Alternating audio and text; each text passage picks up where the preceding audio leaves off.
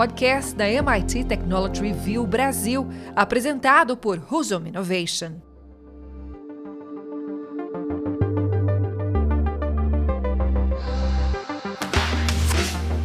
Olá, sejam bem-vindos e bem-vindas ao podcast Energy Center da MIT Technology Review Brasil.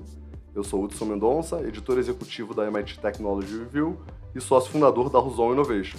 No episódio de hoje, vamos falar sobre os novos pontos de convergência que vêm surgindo entre os movimentos da economia circular e da transição energética. Para isso, temos aqui com a gente um convidado super especial, Marcos Vinícius, professor da COP, UFRJ e sócio fundador de duas startups, a KD e a Nextone. Marcos, tudo bem? Bem-vindo ao nosso podcast. Tudo bem, Hudson. Prazer estar aqui com vocês para conversar um pouquinho sobre essa associação aí desses segmentos tão interessantes e que, na verdade, nos apresentam um momento bastante rico para a gente fazer essa associação. Maravilha! Então, obrigado, Marcos, mais uma vez pela presença. É uma honra estar aqui com você nesse podcast, nesse episódio de podcast. E para me ajudar a conduzir essa conversa, conto mais uma vez aqui com a presença do Tomás Gomes, jornalista especializado em negócio e inovação. E aí, Tomás, tudo certo? Tudo certo, Hudson, e você, Marcos, tudo bom? É muito bom ter você aqui com a gente, bem-vindo. Pessoal que está aqui ouvindo a gente também, muito bom estar com vocês mais uma vez, vamos nessa. Vamos lá. É, Marcos, para começar essa conversa, precisamos dar um contexto geral sobre o vínculo que existe entre economia circular e transição energética. Quais são os pontos de convergência e quais são as oportunidades que podem surgir dessa relação, na sua opinião? É, Hudson, Tomás, é extremamente interessante você olhar a coisa sobre esse viés. Né? Quer dizer, a transição energética ela nos leva aí a uma, um conjunto de demandas que perpassam pela produção do que a gente poderia entender de diversos elementos, vamos dizer assim, estratégicos, né, em termos de composição química, para que toda essa modificação da nossa mobilidade, né, vamos chamar assim, que está atrelada aí à transição energética, é, se dê de uma forma não só tranquila, mas também é, equivalendo aí a um, a um, viés de um olhar social mais é, representativo de todo esse movimento. É, a economia circular ela tem por mote é, a, a, utilização, vamos dizer assim, de resíduos de uma cadeia produtiva em outra. Então, efetivamente, essa, esse vínculo ele vem dessa nova demanda de elementos estratégicos que serão demandados pela transição energética e a oportunidade que você tem na elevação dessas quantidades de materiais novos que serão minerados a serem utilizados por outras cadeias produtivas que não vinculadas especificamente ao setor de transição energética. E é importante também a gente ressaltar três, três palavras que nós estamos muito acostumados a ouvir para a gente poder fazer a distinção disso ao longo da nossa conversa. Primeiro, a gente fala muito em reciclagem, né? Ou seja, a reciclagem é uma coisa que até a gente é, é, fala muito, reciclagem, latinhas de alumínio, etc. Ou seja, quando eu falo de reciclagem, eu estou falando da reciclagem de um material efetivamente voltada para a produção de um mesmo material como aquele que eu estou trabalhando. Então, ou seja, a reciclagem significa eu ter a perspectiva do trabalho com as latinhas de alumínio para produzir mais latinhas de alumínio ou novas latinhas de alumínio. Quando eu falo em reutilização dessas latas de alumínio, e aí nos valendo aí de alguns aspectos ligados à transição energética, eu estaria usando esse alumínio para fazer, por exemplo, as torres de transmissão das linhas. Né? Então, ou seja, eu estou utilizando a mesma lata de alumínio para a produção de um outro bem. Mas se eu falo de reaproveitamento, no âmbito da economia circular, eu estou falando de usar esse alumínio, por exemplo, para a produção de óxido de alumínio para entrar na composição, por exemplo, de um vidro. Né? Então, a economia circular ele tem esses três âmbitos. Né? E, efetivamente, no caso da transição energética, uma demanda enorme E uma oportunidade enorme de geração de emprego e renda vai surgir efetivamente de um aumento de produção significativo de diversos elementos estratégicos para esse momento de transição energética, onde novos materiais, onde novos é, equipamentos, novos dispositivos serão, vamos dizer assim, desenvolvidos para que essa transição ocorra de uma maneira eficiente.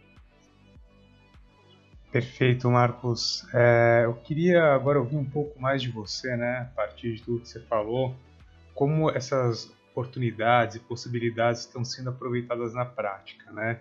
E quando eu falo em oportunidades, eu estou pensando né, em iniciativas, ideias e projetos que possam gerar novos negócios, revelar novas fontes de energia e também impulsionar a economia de maneira geral, né? pensando nesse encontro entre economia circular e transição energética. É, Tomás, essa, esse é um ponto também extremamente importante. Né? E esse talvez nos leve para um outro foco complementar a isso que a gente está conversando. É, essa, é, é, o efeito da transição energética ele tem é, alguns olhares bastante específicos em relação ao caminho que vai ser seguido por, não diria globalmente, mas talvez por aspectos ligados às regiões. Por que eu digo isso? Porque, na verdade, não se chegou ainda eh, na caracterização do que seria o design dominante, do que nos levaria a definir por um ou outro modo de é, é, consolidar esse aspecto da transição energética. Ou seja, nós temos diversos vieses, né? energia solar, energia eólica, a, por, a própria questão da mobilidade ainda, se você irá trabalhar em cima de hidrogênio verde, em cima de veículos híbridos, em cima de veículos elétricos.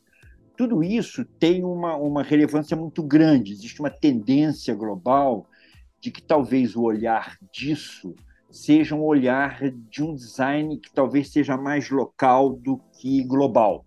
Né?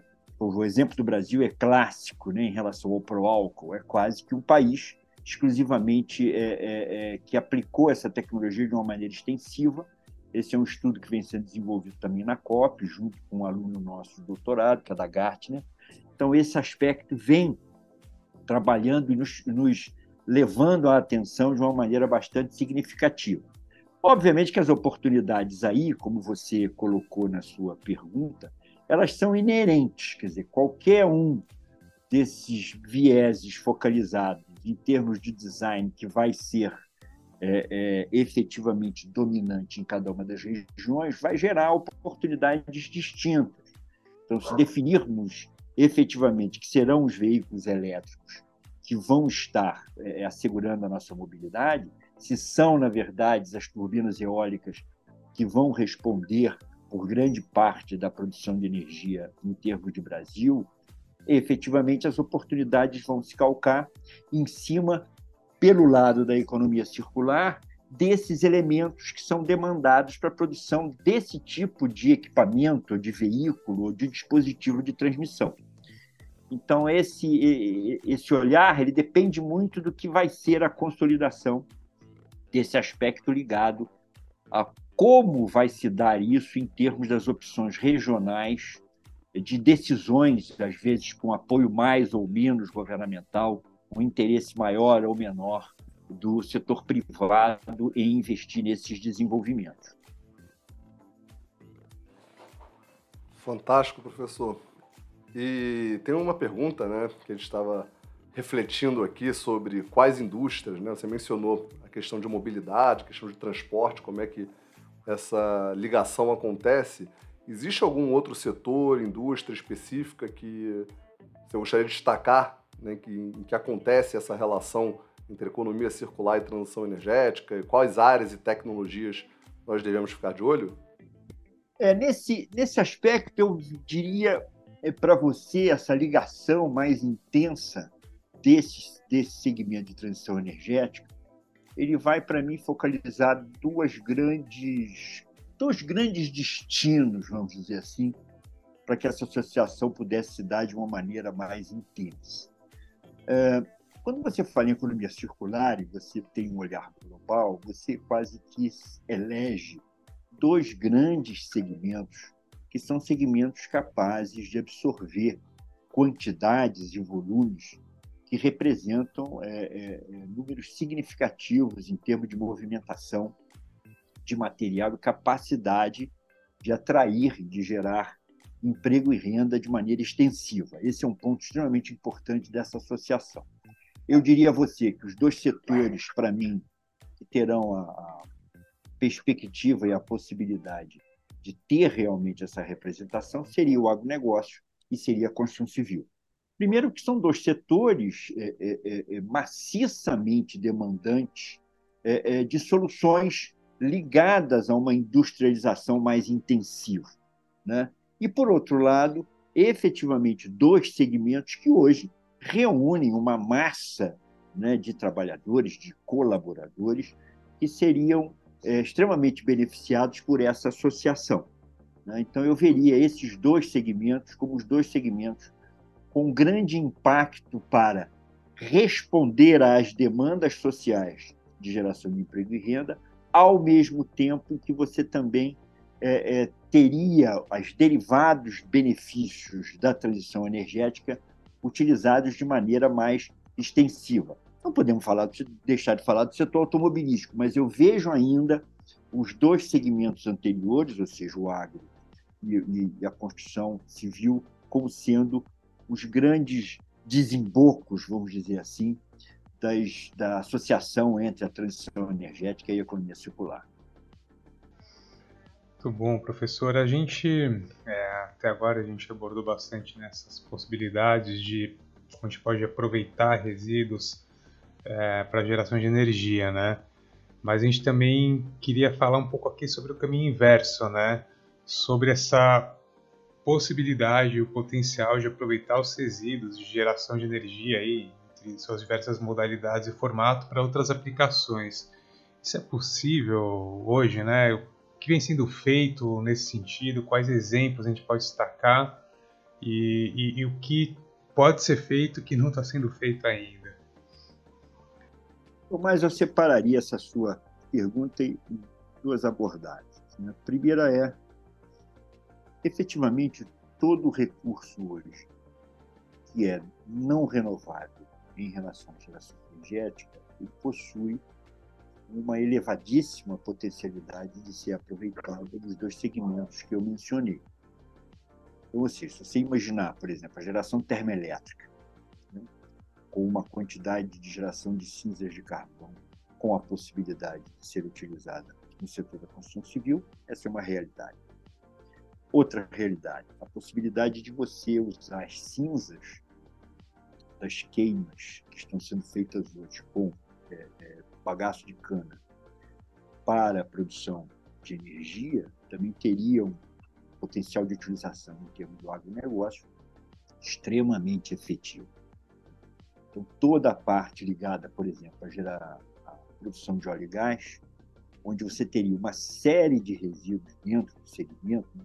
catalisadores de refino de petróleo, é, cascalhos de perfuração de poços, a parte das peneiras moleculares usadas para desidratação de gás natural, ou seja, tem uma série de insumos que hoje são absolutamente descartados, literalmente descartados, e que poderiam ser utilizados no olhar desses dois segmentos né, que a gente mencionou. Esse é um viés. O outro viés de resposta que você perguntou, ele está ligado a, a, ao intenso aumento do processamento mineral que será demandado para suprir as demandas de alguns elementos estratégicos ligados à transição energética. Então, hoje, se eu penso em cobre, eu, para ter uma tonelada de cobre, eu faço um movimento de 100 toneladas de material e eu movimento 510 mil toneladas para gerar, vamos dizer assim, a tonelada de commodity especificamente que eu vou utilizar. Se você olhar em níquel, vai ser exatamente a mesma coisa. Eu tenho 120 vezes uma movimentação de minério e efetivamente uma movimentação de 250 vezes mais material sólido para acessar aquele minério. Então, o que nós estamos falando é do surgimento de uma quantidade de material movimentado que você já colocou energia para efetivamente fazer essa atividade de mineração, para gerar níquel, para gerar alumínio, para gerar cobre, cobalto, neodímio, ou seja, todos esses elementos que hoje são estratégicos ao lado de prata, efetivamente, platina, para esse aspecto, aspecto ligado à transição energética, os volumes que vão ser gerados são imensamente maiores que a gente tem hoje. Pra você ter uma ideia, o país hoje tem, na movimentação de materiais, na linha mineral, quase 800 barragens com rejeitos depositados. Então, se você olha para a transição energética, esses volumes vão aumentar exponencialmente. Se hoje nós já temos a possibilidade de geração de arranjos produtivos locais nessas regiões próximas à mineração, com a transição energética e a demanda por novos elementos e quantidades cada vez maiores, essas oportunidades vão se consolidar de uma forma absolutamente explícita como o grande caminho para que esses dois segmentos possam responder pelas demandas sociais que vão se apresentar. Excelente, falamos de muitos números, falamos de, das barragens. É, professor, eu queria te pedir para explicar um pouquinho melhor, né? a gente conhece um pouco da KD e da Nextone, que são duas das startups. Você tem o, papel atípico né, de ser um acadêmico empreendedor, é uma coisa que a gente precisa cada vez mais aqui no Brasil. É, e, e, elas, né, de alguma maneira, estão ligadas a essa questão da, da transição energética. Né? Eu acho que, se, se não me engano, o, a KD ela produz é, materiais que, baseado na sobra de resíduos de xisto, da exploração de óleo em xisto e a mesma coisa lá das barragens, como você mesmo mencionou. É, você poderia explicar para a gente um pouco mais como é que funcionam esses dois processos, né, dessas duas iniciativas?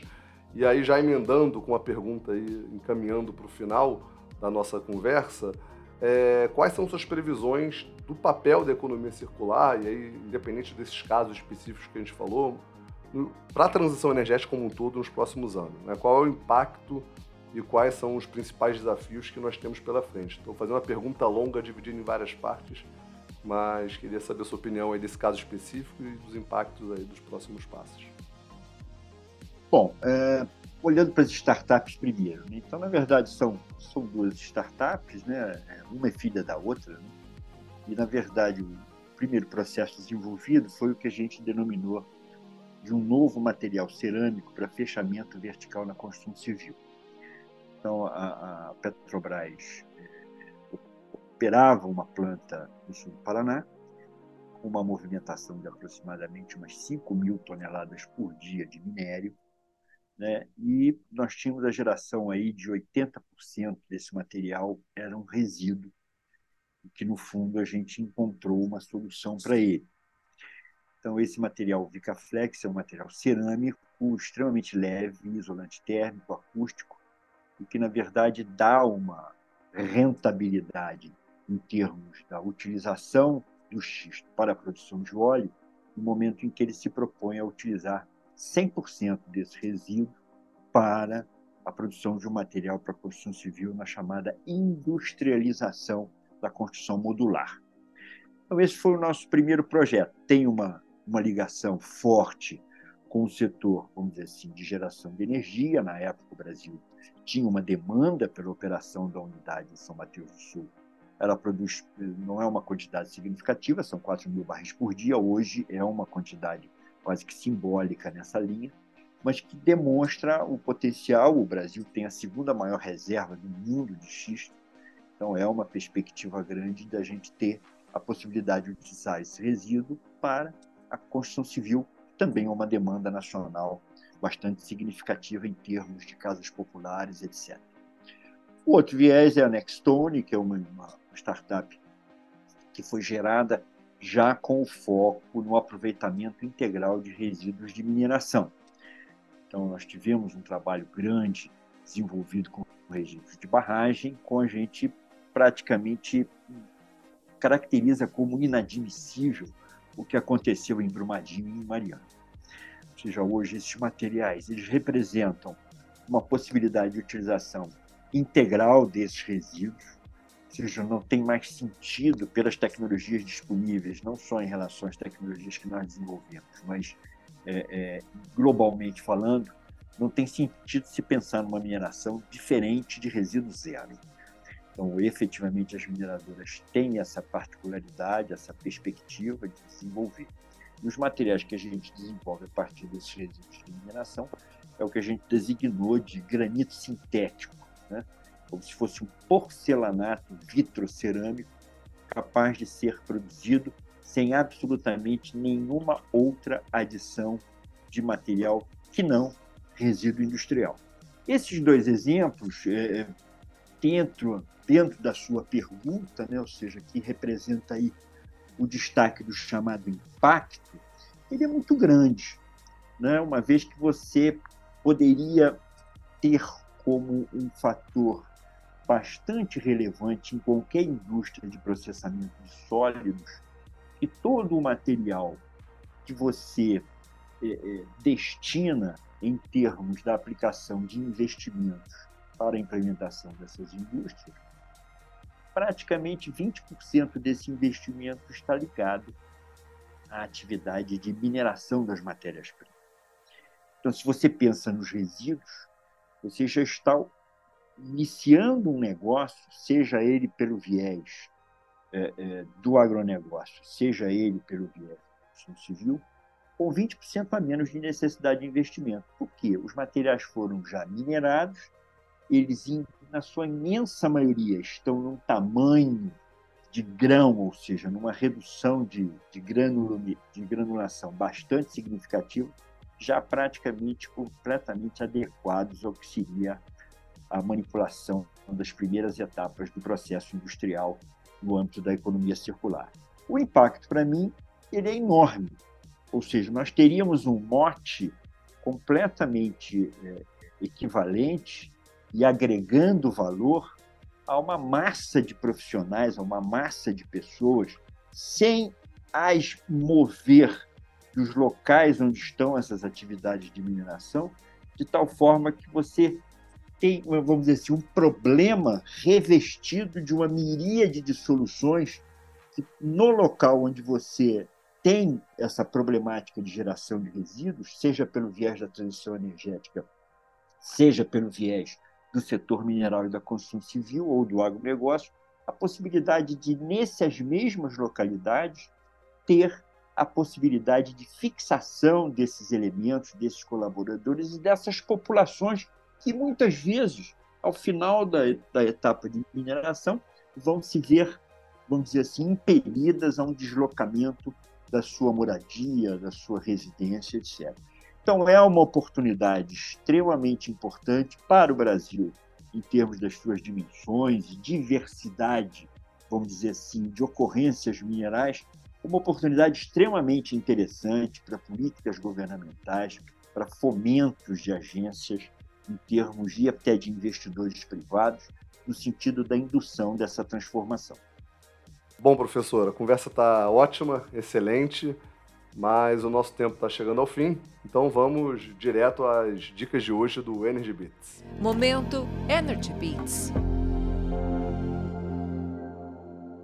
Bom, professor, é, como eu já tinha te falado, né, a gente tem um bloco aqui no podcast chamado Energy Beats, que é um bloco onde compartilhamos dicas de vídeos, é, livros, séries, documentários, para quem quiser saber mais sobre o assunto do episódio. Como você é o nosso convidado especial, vou deixar você fazer as honras da casa e abrir o Energy Beats com sua sugestão. Ô, Hudson, é um prazer ter estado aqui com vocês. Realmente a conversa é bacana, podemos alongar aí, tem uma série de peculiaridades interessantes aí. Mas, em termos de indicação, eu acho que o, o, o tópico que a gente gostaria realmente de fomentar é essa associação, né, como o Tomás puxou a colocação dele no início, da gente fomentar a economia circular e aproveitando aí o, o viés da transição energética como uma mega oportunidade de fazer esse casamento. Eu acredito que tem um livro é, já, inclusive, traduzido aqui para o português, né, que é o livro da, da Catherine Whitman sobre economia circular. É um livro de 2019, ele é relativamente recente, e tem os fundamentos né, de toda essa problemática, né, esse, esse olhar diverso sobre é, é, os, os diferentes setores e como você poderia realmente se valer de oportunidades extremamente interessantes de utilizar né, o resíduo de setores como, na verdade, a matéria-prima para outros segmentos e assim você é, é, fomentar de uma maneira forte a economia circular. Essa seria a minha dica, né? o livro Economia Circular, da Catherine Whitman, que é de 2019. Perfeito. E você, Tomás, quais são os seus bits de hoje? Bom, vamos lá. Já que o professor já recomendou o livro da Catherine Whitman, é, a, minha, a minha sugestão de hoje, a minha dica, o meu bits, é, vai para um, um, documentário que se chama Descarte, é do Leonardo Brandt, um diretor brasileiro. É, eu acho que muito do que a gente falou aqui hoje né, tem a ver com a gente pensar em formas inovadoras e criativas diferentes de reutilizar o que a gente né, hoje considera como, como lixo, né? que na verdade pode ser um recurso, e nesse caso é um recurso é, que está sendo usado para arte. Né? Então ele, ele, ele conta aí, o filme ele apresenta o trabalho de vários artistas, designers artesãos, e artesãos que hum, eles usam a tecnologia disponível no mundo de hoje para criar obras e, trabalhos que, que inspiram é, e, e, motivam as pessoas e dão novas ideias a partir de resíduos, né? Então fica aí, descarte do Leonardo Brandt, está disponível em várias plataformas de, streaming, eu acho que está disponível no YouTube até, inclusive. Muito bom, Tomás. É, e para fechar, vou deixar aqui meu beat de hoje. É, na verdade, é um portal, quebrando um pouco o protocolo. Né? Acho que é, a gente falou de startups, falou do impacto que as startups vão ter na questão da economia circular. É um portal chamado Circular Startup Index, da Ellen MacArthur Foundation. É um portal que tem dezenas, milhares de inovadores, empreendedores, né, ao redor do mundo, de vários países que estão, de fato, colocando a economia circular na prática nessa forma, né, na forma de startups. A gente vai deixar o link aqui abaixo na descrição, mas super recomendo para olhar casos práticos e concretos de startups que estão fazendo esse movimento sair do papel e, obviamente, várias delas ligadas à transição energética, nosso assunto principal aqui.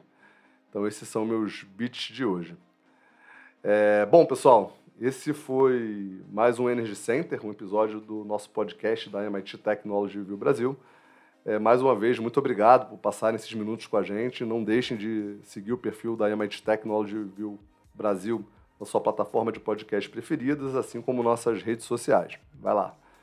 E antes de me despedir, gostaria de agradecer de novo ao professor e empreendedor Marcos Vinícius pela presença na aula, verdadeira aula de hoje, né? não foi um podcast, foi uma aula. Muito obrigado, foi sensacional. Obrigado, Hudson, pela oportunidade de estar aqui com vocês, é, é, participando aí desse grande movimento que a gente está vendo nascer.